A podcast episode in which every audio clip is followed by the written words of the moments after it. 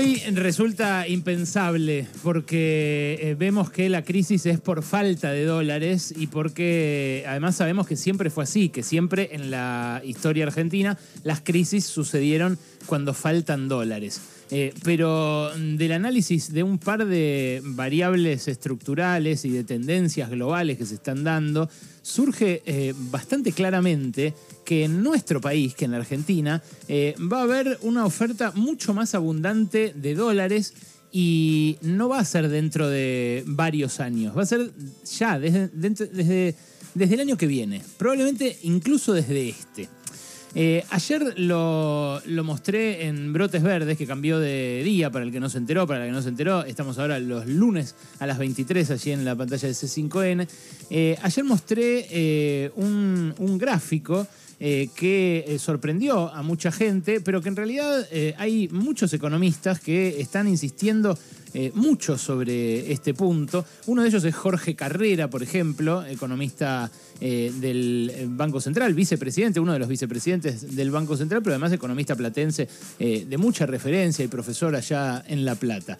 él insiste, y hay varios otros en el mundo empresarial que también insisten, eh, en lo que marca ese gráfico, el gráfico de la balanza eh, comercial energética, o sea, de lo que se exporta de energía y lo que se importa de energía en la Argentina proyectado hacia el futuro.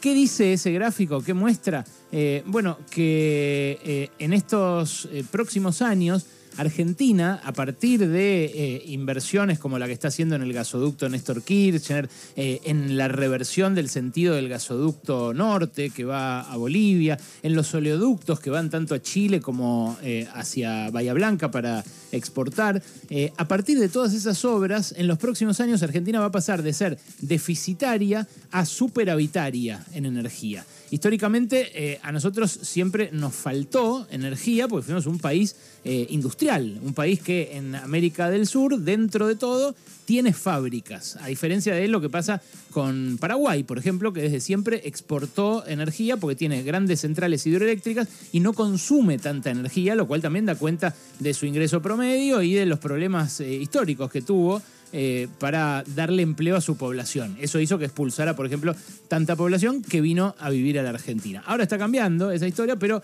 eh, Paraguay sigue siendo un país básicamente primario al lado de Argentina.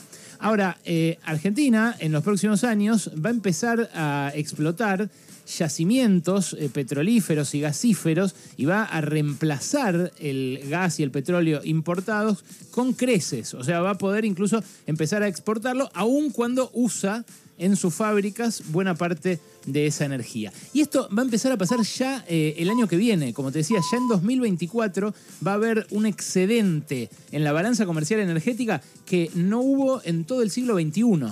Hubo unos años en los cuales hubo excedentes, se exportó más de lo que se importó, eh, pero fueron muy poquitos años, después de la gran recesión de 2002 hasta el momento en el que se empezó a recuperar la, energía a tasas chinas ya en 2004, 2005, 2006. ya para 2025, o sea, para dentro de un año y medio, eh, se espera un superávit energético inédito en toda la historia. Y esto sin contar eh, la posibilidad de que se instale una planta de, licuefacción de gas, que es el proyecto que tiene Sergio Massa con unos eh, malayos, eh, para que se exporte desde Argentina el gas licuado que hoy el país tiene necesidad de importar en unos barcos gigantescos que son como termos que traen el gas líquido y que es carísimo, además. Si eso se llega a construir, directamente la balanza energética va a generar mucho más excedente todavía. Pero claro, pareciera una historia eh, de armonía y de solución de todos nuestros problemas, como que vamos a estar todos ahí en la, en la pradera de, eh, la novicia rebelde, saltando y, bailando de alegría. Y la verdad no está para nada garantizado que va a ser así.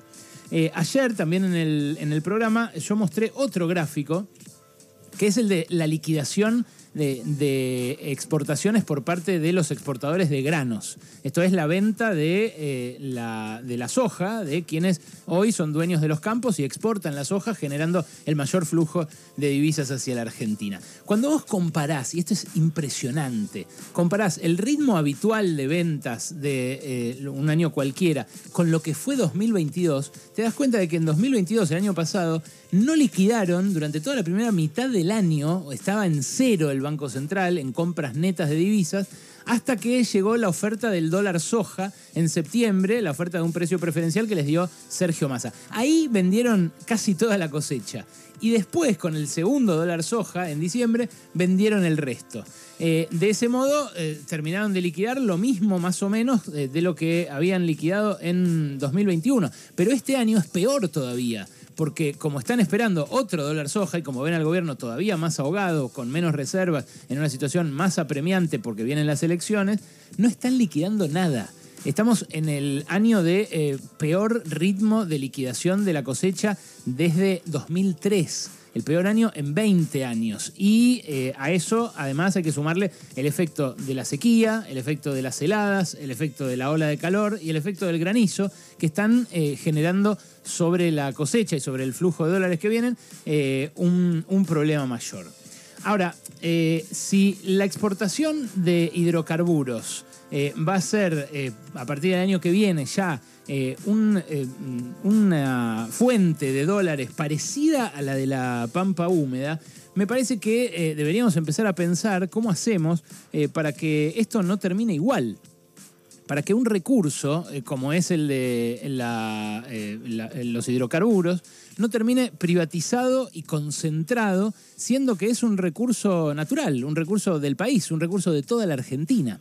Y acá hay algunos eh, elementos que eh, mueven al optimismo, porque hay eh, un plan gas, hay un intento de planificación más o menos por parte del Estado Nacional para que las fábricas y las pymes, y vos que tenés un tallercito pequeño metalúrgico, o vos que tenés una textil o lo que sea que estés haciendo del otro lado, que seguro que usa energía, tengas energía más barata que la internacional. Pero el riesgo, como nos faltan dólares, es terminar cayendo de vuelta eh, en la idea de que hay que entregarle todo al que venga a explotar ese recurso, incluso aunque sea un nacional, aunque sea una empresa eh, de bandera argentina, pero con todo un entramado offshore afuera, para eh, que invierta y para que lo haga realidad. Bueno, creo que si el problema históricamente de la Argentina fue que faltaron dólares y si estamos a las puertas de un momento en el que dejen de faltar, vale la pena hacerse la pregunta de quién los va a tener, quién va a ser el dueño de esos dólares. Eh, porque eso también es lo que después permite analizar, eh, o en todo caso transformar, la manera en la que nos relacionamos con ese recurso natural. Fíjate, eh, en la pampa húmeda se usan más agroquímicos y, fitosanitarios que en ningún otro lugar del mundo. Hay muchos países donde están prohibidos los químicos por tóxicos que se usan acá a mansalva.